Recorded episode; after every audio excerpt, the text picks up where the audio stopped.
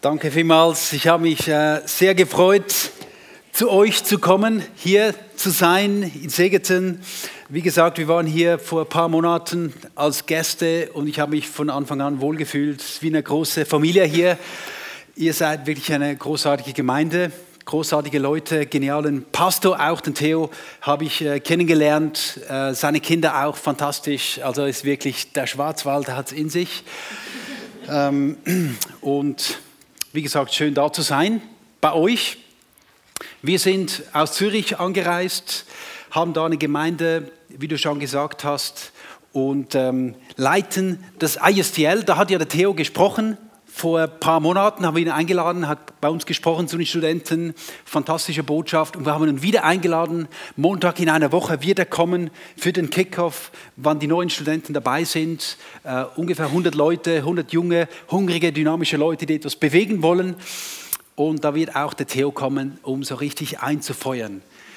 Und das ist eigentlich, was wir dran sind. Das ist sehr, sehr begeisternd, diese Arbeit. Seit über zehn Jahren sind wir da drin wir wurden angefragt vor über zehn Jahren, um hier eine Schule zu starten, junge Leute zu fördern, auszubilden, eine Schule aufzubauen für Leute, die in den vollzeitlichen Dienst gehen wollen, ihre ganze Zeit Gott zur Verfügung stellen wollen.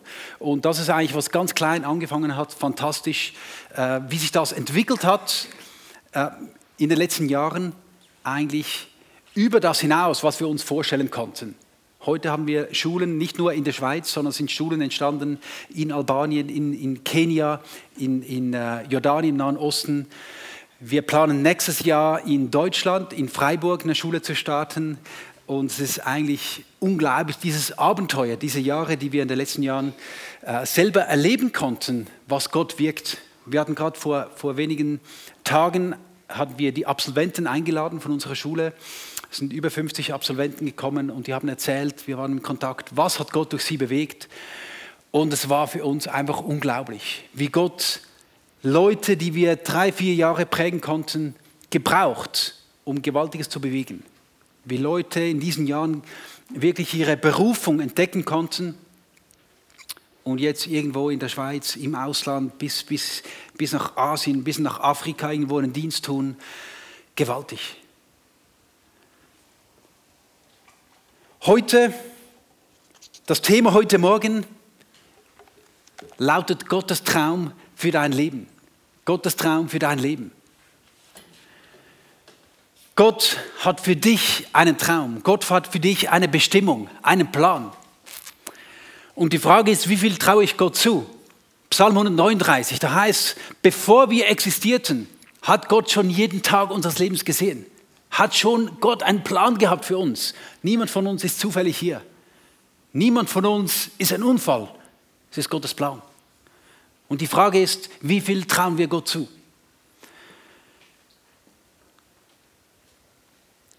Es gibt eine Bibelstelle in Epheser von Paulus, Epheser 3, Vers 20. Gewaltige Worte, was er hier schreibt. Gott aber kann viel mehr tun, als wir jemals von ihm erbitten oder uns auch nur vorstellen können. So groß ist seine Kraft, die in uns wirkt.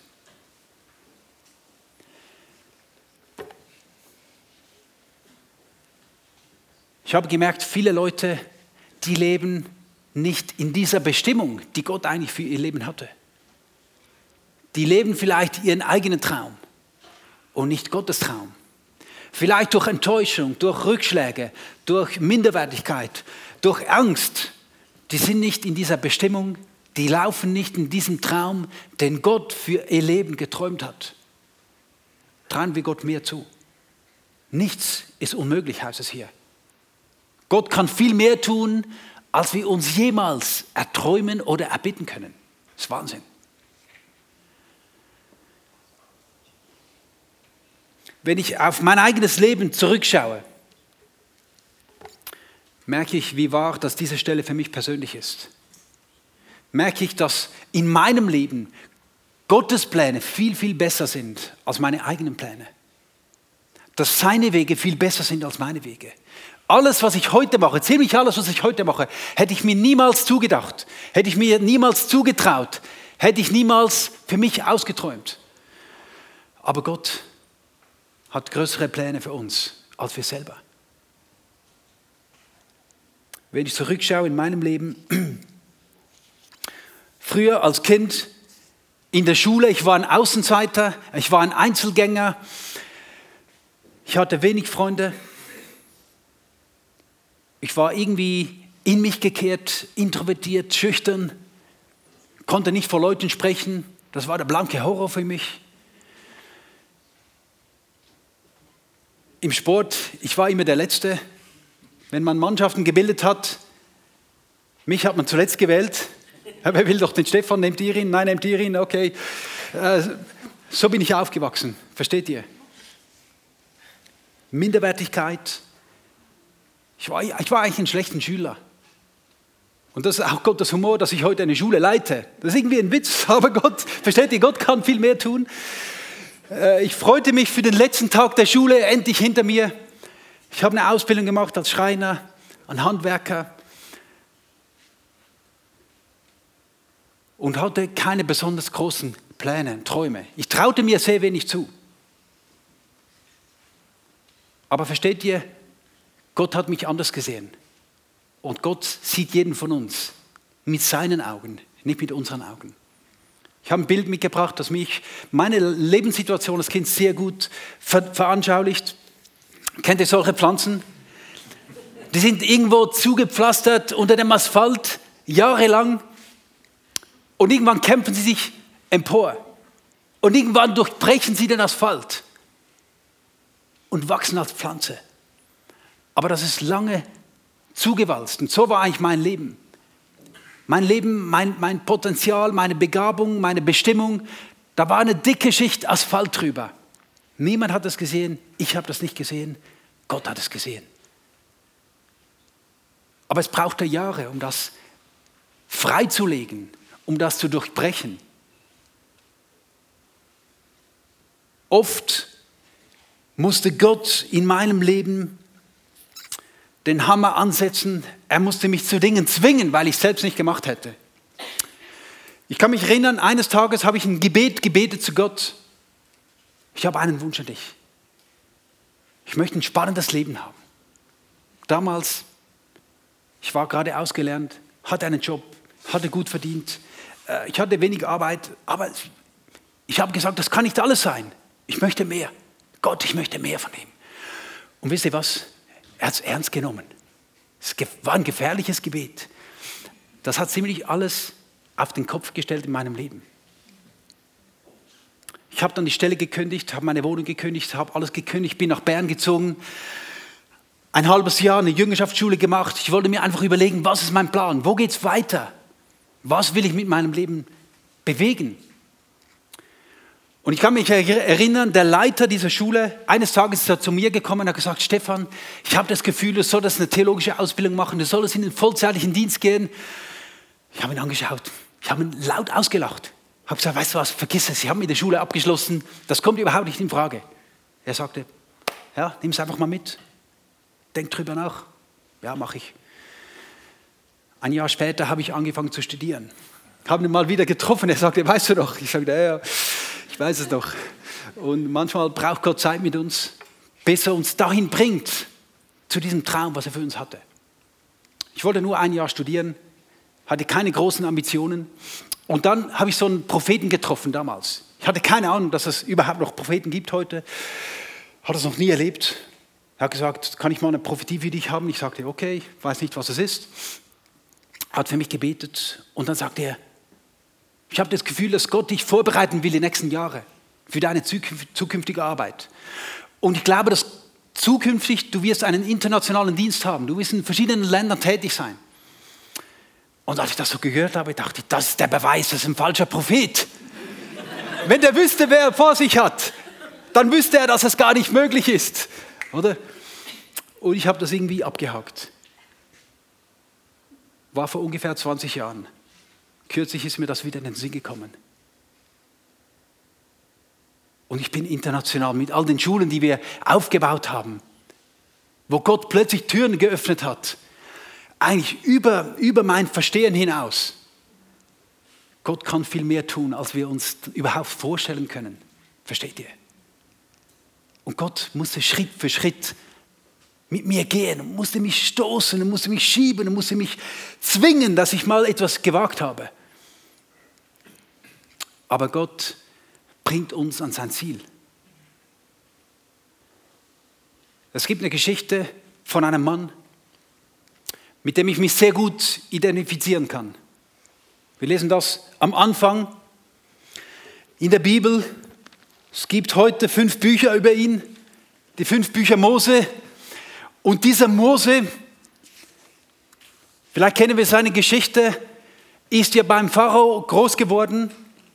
Weil er als Baby verschont wurde, wurden alle Babys umgebracht damals von den Israeliten. Das Volk hat gelitten, war versklavt in Ägypten. Dieser Mose ist da aufgewachsen und mit der Zeit, als er beobachtet hatte, was da vor sich ging, wurde er so wütend, hat einen Aufseher umgebracht. Aus Reflex hat er ihn umgebracht, wie er seine Landsleute geplagt hat. Und dann bekam er Angst und ist geflohen in die Wüste. Und da irgendwo mitten in der Wüste hat er angefangen, Schafe zu hüten. Und er hat Schafe gehütet und Schafe gehütet. 40 Jahre lang. Und versteht ihr, wenn man 40 Jahre lang so etwas macht, irgendwann denkt man, okay, das ist das Leben. Das ist etwa das, was möglich ist. Das ist, was möglich ist. Vielleicht kann ich mal eine, eine größere Herde haben, aber mehr liegt nicht drin. Viele Menschen heutzutage, die haben sich irgendwie arrangiert mit ihrem Leben. Das ist etwas, was für Gott möglich ist. Gott hat etwas anderes gesehen in Mose. Gott hat einen anderen Traum für sein Leben. Und dann kommt dieser Moment, wo Gott dem Mose begegnet, nach 40 Jahren in der Wüste.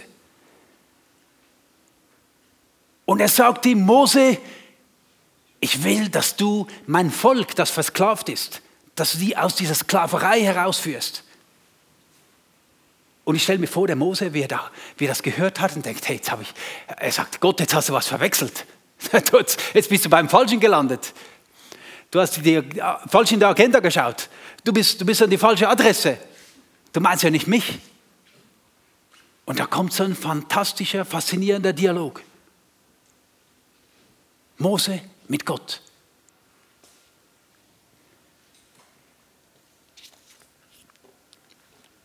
Und der Mose sagt, wer bin ich schon? Dass ich sowas machen könnte. Wer bin ich schon?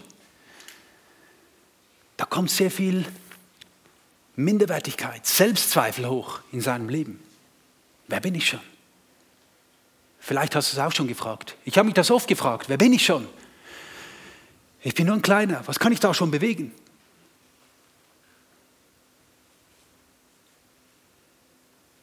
Gott hat ihn ermutigt. Ich will mit dir sein. Ich glaube an dich. Du schaffst es. Und er Mose sagt, ja, wer bist denn du überhaupt? Wer bist denn du? Ich kenne dich eigentlich gar nicht. Da kommt zum Vorschein, er hatte nicht wirklich eine intime, persönliche Gottesbeziehung. Wie ist meine Beziehung zu Gott? Kenne ich Gott von ferne oder kenne ich Gott, indem ich ihn erlebt habe? Wer bist du? Gott hat sich ihm zu erkennen gegeben. Versteht ihr, darin liegt Kraft, wenn wir Gott kennen. Mose war so voller Selbstzweifel. Gott sagte ihm, geh. Und er sagte, ja, aber was ist, wenn sie nicht glauben? Die werden mir doch nichts glauben. Ich, der Mose, der davongelaufen bin. Ich kann nichts vorweisen, habe keine Ausbildung, keinen Abschluss, keinen Titel. Wer bin ich schon? Gott sagte, Zeichen und Wunder werden mit dir gehen. Die Leute werden, werden dir glauben, weil ich dabei bin, weil ich mitgehe. Mose war hartnäckig. Er sagte, aber weißt du Gott, ich bin noch nie ein guter Redner gewesen. Habe ich auch gesagt. Gott, ich kann nicht reden. Das können alle viel besser, aber nicht ich, bitte. Gott sagte, ich werde dir die Worte in den Mund legen. Ich bin mit dir, ich bin gleich neben dir. Geh einfach. Und Gott dachte, jetzt habe ich ihn. Und dann sagte Mose, weißt du was, Gott, schick einen anderen. Du wirst einen besseren finden. Gott ist fast verzweifelt mit ihm. Gott ist mit mir vermutlich auch fast verzweifelt. Aber er hat Mose ans Ziel gebracht. Und wir kennen seine Geschichte. Er wurde ein gewaltiger Leiter, der ein ganzes Volk aus der Sklaverei geführt hat in die Freiheit. Ein großer Anführer für ein ganzes Volk. Jahrelang. Gewaltiger Mann Gottes. Mit diesen Zweifeln, mit diesen Unsicherheiten. Und Gott hat von Anfang an gesehen, was er in diesen Menschen hineingelegt hat. Ich weiß nicht, was deine Gedanken, was deine Zweifel, was deine Zukunftsängste sind vielleicht. Wie du dein Leben siehst, ist eine Sache. Aber wie Gott dein Leben sieht. Gott hat große Träume. Gott hat eine Absicht. Gott hat eine Bestimmung mit jedem Einzelnen von uns. Sehe ich, wie er mich sieht. Was traue ich ihm zu? Lasse ich mich auf diesen Weg mit Gott, einen größeren Traum zu haben. Mich selber, um Menschen zu sehen, wie Gott sie sieht. Die Größe in einem Menschen zu sehen, die man vielleicht mit dem äußeren Auge noch nicht sieht. Es ist faszinierend, wenn wir die Bibel durch, durchgehen, da gibt es so viele Personen, in denen Gott ihre Größe gesehen hat, die sie selbst nicht gesehen haben. Das ist ein Gideon beispielsweise. Das war Krieg. Es war Krieg. Alle haben sich versteckt. Er war ein Bauer, musste Korn dreschen, aber er machte das nicht draußen, sondern er versteckte sich in der Kälte, wo normalerweise der Wein gepresst wurde. Da hat er sich versteckt und im, im, im Versteck hat er das Korn gedroschen. Und dann kommt der Engel des Herrn, begegnet ihm. Und wisst ihr, was er gesagt hat? Er hat gesagt, Gideon, der Herr ist mit dir, du tapferer Held. Wer meinst du ganz genau? Der Gideon, der sich versteckt hat, der Angst hatte. Der Herr ist mit dir, du tapferer Held. Versteht ihr? Gott hat etwas in Gideon gesehen, was er selber nicht gesehen hat. Du bist ein tapferer Held. Du bist ein Anführer. Du bist ein Leiter. Gott hat das freigesetzt. Gott hat den Asphalt weggeräumt, dass das zum Vorschein kommt, was schon da war. Mose, äh, ähm, König Saul ist die nächste Person. König Saul, er wurde zum König gesalbt und dann wollte man ihn einsetzen als König. Das ganze Volk kam zusammen, alles war bereit. Bringt den König, wir wollen ihn zum König machen. Wo ist er, wo ist der Saul? Ah, der Saul ist verschwunden, alle suchen ihn, nirgends mehr. Die haben ihn weitergesucht, irgendwann haben sie gefunden, irgendwo hat er sich versteckt. Der hat sich versteckt, der hatte Angst. Ich sollte König werden. Nein, das kann ich nicht. Das traue ich mir nicht zu.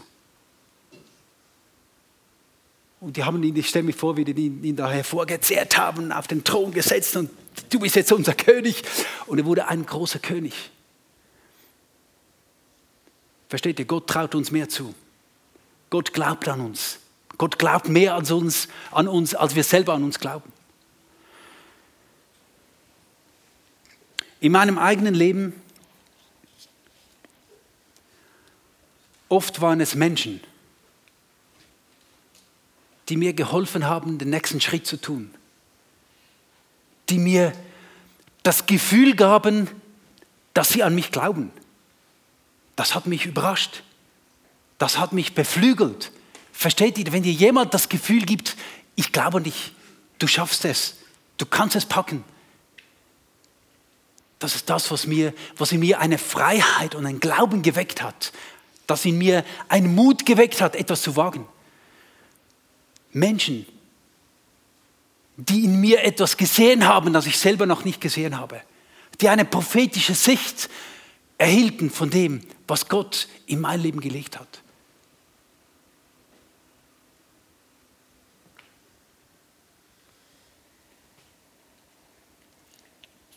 In der Apostelgeschichte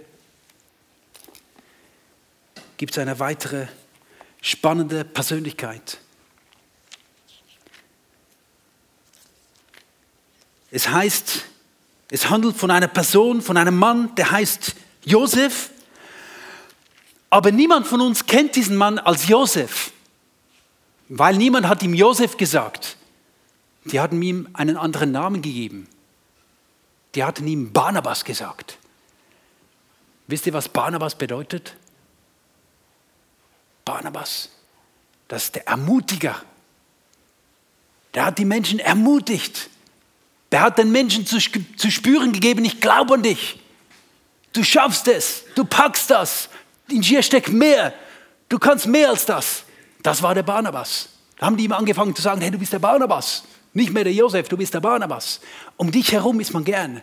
Um dich herum ist ein Gefühl von, wir schaffen das, wir packen das. Wow. Das war der Barnabas. Er war mit den Jüngern zusammen.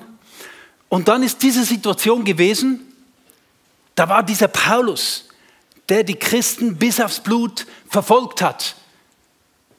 Eine schlimme Zeit, wie man es heute von, von, vom Nahen Osten hört. Die Christen werden umgebracht. Von Haus zu Haus ging der Paulus, hat die Christen aus den Häusern gezehrt, hat sie vor das Gericht gebracht, hat sie umbringen lassen. Und plötzlich ging das Gerücht um, dieser Paulus ist Christ geworden. Das kann nicht sein. Das ist eine Lüge. Das ist ein Spitzel. Der versucht irgendwie durch die Hintertür zu uns reinzukommen. Und dann kam diese Situation, der Paulus versuchte Anschluss zu finden bei den Christen in Jerusalem. Alle hatten Angst. Nein, den lassen wir nicht rein. Wir haben diese Geschichten gehört über ihn. Passt auf, hütet euch vor ihm. Alle hatten Angst. Und dann heißt es, aber Barnabas. Alle hatten Angst, aber Barnabas hatte den Mut und er hat etwas gesehen in Paulus drin. Gottes Traum, versteht ihr?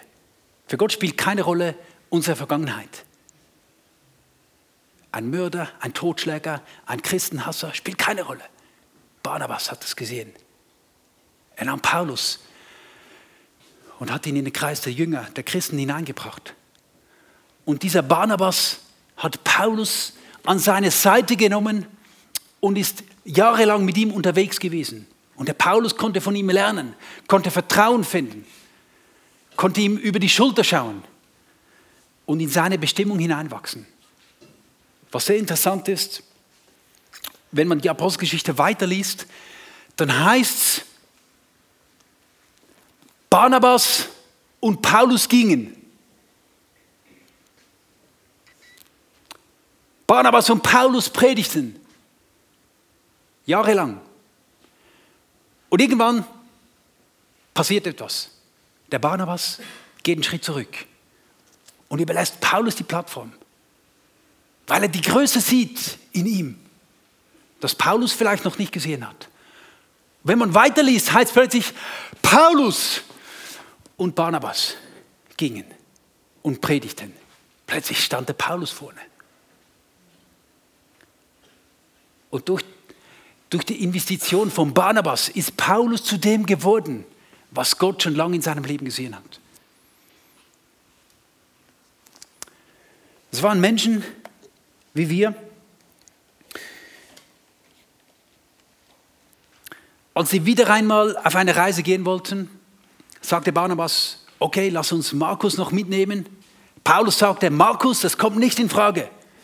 Der Markus hat uns im Stich gelassen während unserer ersten Reise. Der ist plötzlich wieder heimgegangen. Heimweh, Angst, was auch immer. Den nehmen wir auf keinen Fall mit. Barnabas sagte, doch, ich will ihn mitnehmen. Warum wollte er ihn mitnehmen? Barnabas sah Gottes Bestimmung in seinem Leben. Die hatten so einen heftigen Streit, dass sie sich getrennt haben. Paulus sagte, mit dir komme ich nicht mit. Wenn der Markus dabei ist, komme ich nicht mit. Vergiss es. Die haben sich getrennt. Barnabas sagte, okay, Markus, komm mit mir. Die sind gegangen. Wir wissen nicht mehr viel über sie. Paulus hat einen anderen Mann geholt, den Silas, komm du mit mir, wir gehen. Und den Lukas haben sie auch mitgenommen. Wir wissen nachher sehr viel, was, was Paulus gemacht hat. Warum? Weil Lukas war der Schreiber der Apostelgeschichte. Der hat das alles aufgeschrieben. Darum kennen wir all die Geschichten von Paulus und von Silas. Von Barnabas wissen wir fast nichts, weil da war der Lukas nicht dabei.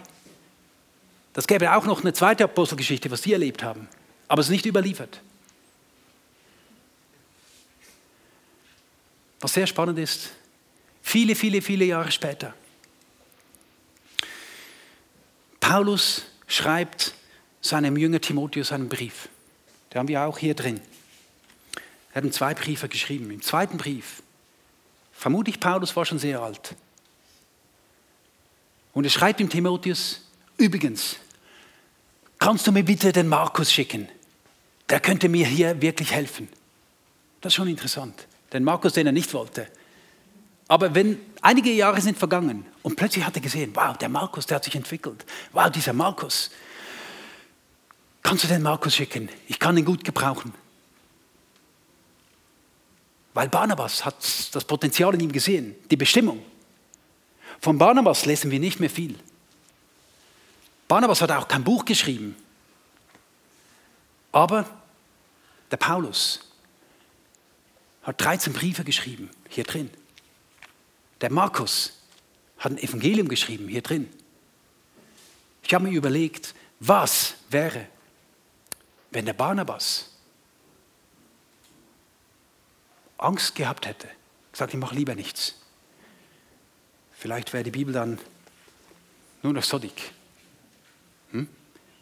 Zwei Männer, die die, die die Welt massiv geprägt haben, weil Barnabas sie gefördert hat, weil Barnabas in ihrem Leben etwas gesehen hat, das sie selbst noch nicht gesehen haben, weil er an sie geglaubt hat.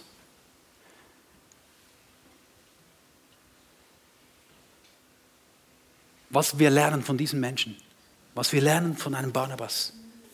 Ich glaube heute, es gibt viele Menschen, die sind nur ein Barnabas davon entfernt, die Welt zu verändern. Einem Barnabas, der ihnen sagt, hey, ich sehe etwas in dir. Ich glaube an dich. Du hast das Zeug dazu.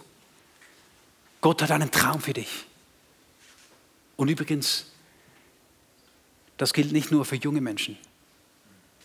Der Mose, er war 40 Jahre in der Wüste im Schafhüten, er war vorher schon, also der war vielleicht, ich weiß gar nicht, wie alt er war, 60, 70 Jahre. Das war ein alter Mann. Wenn wir alt sind, hat vielleicht Gott einen neuen Traum für unser Leben. Sehr wichtig. Gott hat nie ausgeträumt mit uns. Und wir brauchen so einen Barnabas der etwas weckt in uns, in unserem Leben.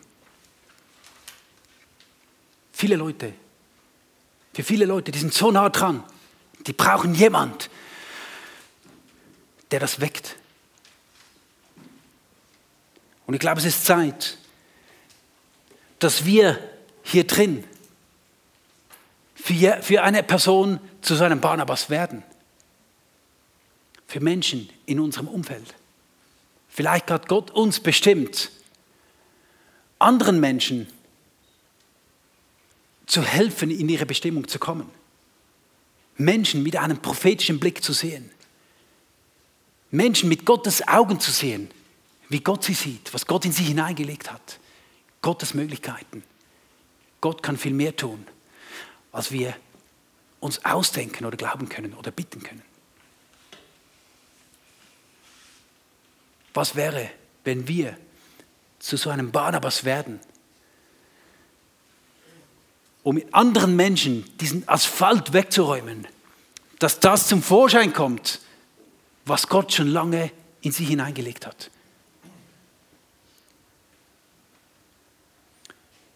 Und was sehr entscheidend ist, dass wir in unserem Leben einen solchen Barnabas haben, der uns selber immer wieder daran erinnert, unsere Bestimmung. Versteht ihr? In Momenten von Zweifel, von Unsicherheit. Menschen, die uns zur Seite stehen und uns wieder daran erinnern, was ist Gottes Traum für unser Leben. Dass wir uns nie mit weniger zufrieden geben, als mit dem, was er sich ausgedacht hat. Wenn Gott heute hier drin durch die Reihen geht.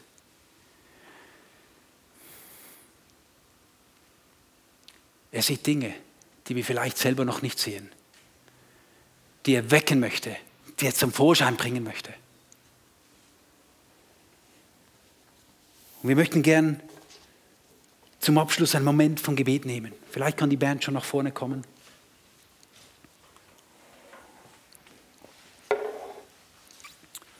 Vielleicht können wir alle die Augen schließen für einen Moment und innerlich so unser Leben vor Gott ausbreiten.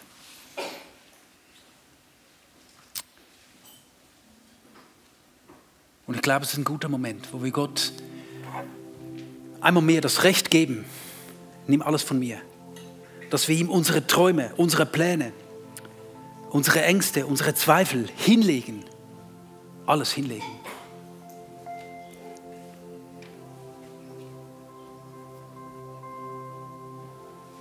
Und ihm sagen, Gott, wenn du einen großen Traum hast für mein Leben, ich möchte mich ausstrecken nach dem. Ich möchte mich ganz neu von dir überraschen lassen. Nicht meine Träume, deine Träume. Nicht meine Pläne, deine Pläne.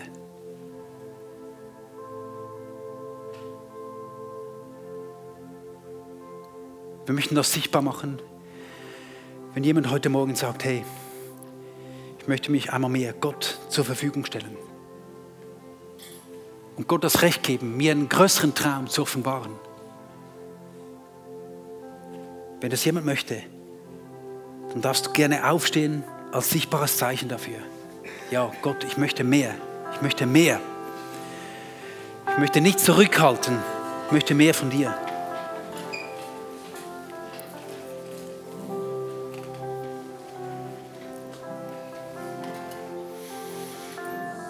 Vielleicht ist auch jemand hier, der vielleicht wie Mose sagt, Gott, wer bist du überhaupt? Ich kenne dich gar nicht. Ich bin irgendwie hier in diese Kirche reingestolpert, aber ich kenne dich eigentlich gar nicht. Das ist heute ein guter Moment, zu meinem ersten Schritt auf Jesus zuzumachen.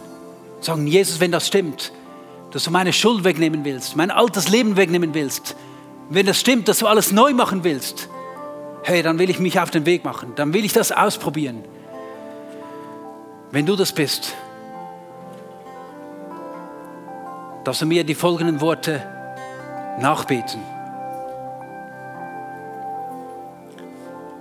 Jesus, du siehst mein Leben. Du siehst meine Kämpfe. Du siehst meine Unzulänglichkeit. Du siehst meine Sehnsucht nach einem erfüllten Leben. Und Jesus, wenn das stimmt, dass du für mich gestorben bist, für meine Schuld, für meine Sünde, für meine Verfehlung, für meine Verletzung, dann lade ich dich ein, dass du in mein Leben kommst. Und dass du mich von innen heraus neu machst. Dass du mich erneuerst. Ich lade dich ein, dass du das Steuer in meinem Leben übernimmst.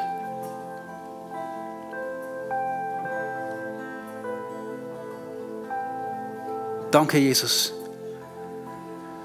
dass du große Träume für jeden von uns hast. Dass du eine Bestimmung für uns hast, die größer ist, die besser ist als unsere eigenen Pläne. Herr, wir möchten uns nach dir ausstrecken. Mehr von dir, mehr von dir, Jesus. Mehr von dir.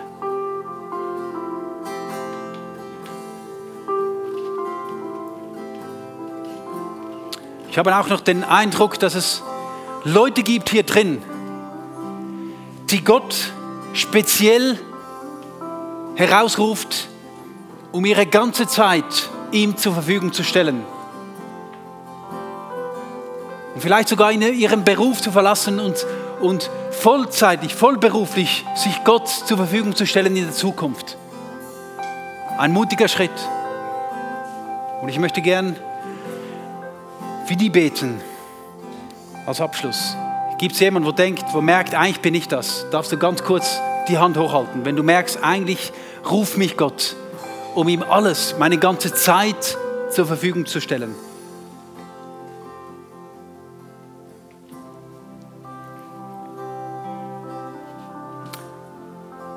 Und Jesus, du siehst jede Hand, du siehst jede Person, die eigentlich spürt, dass sie einen weiteren Schritt aufs Wasser tun soll. Sicherheiten loslassen. Sich auf diesen Weg zu machen. Auf dich zu. Und ich bitte dich speziell für diese Person, dass du ihnen nachgehst, dass du ihnen hilfst, einen mutigen Schritt zu tun, dass du ihnen die Augen öffnest für den nächsten, für den nächsten Wegabschnitt, den sie gehen sollen. Danke, dass du mit uns allen mitgehst und uns in neue Dimensionen des Glaubens führst. Und dass wir einander helfen dürfen, diesen Weg zu gehen, den du für uns bestimmt hast, Jesus. Ich danke dir dafür. Amen.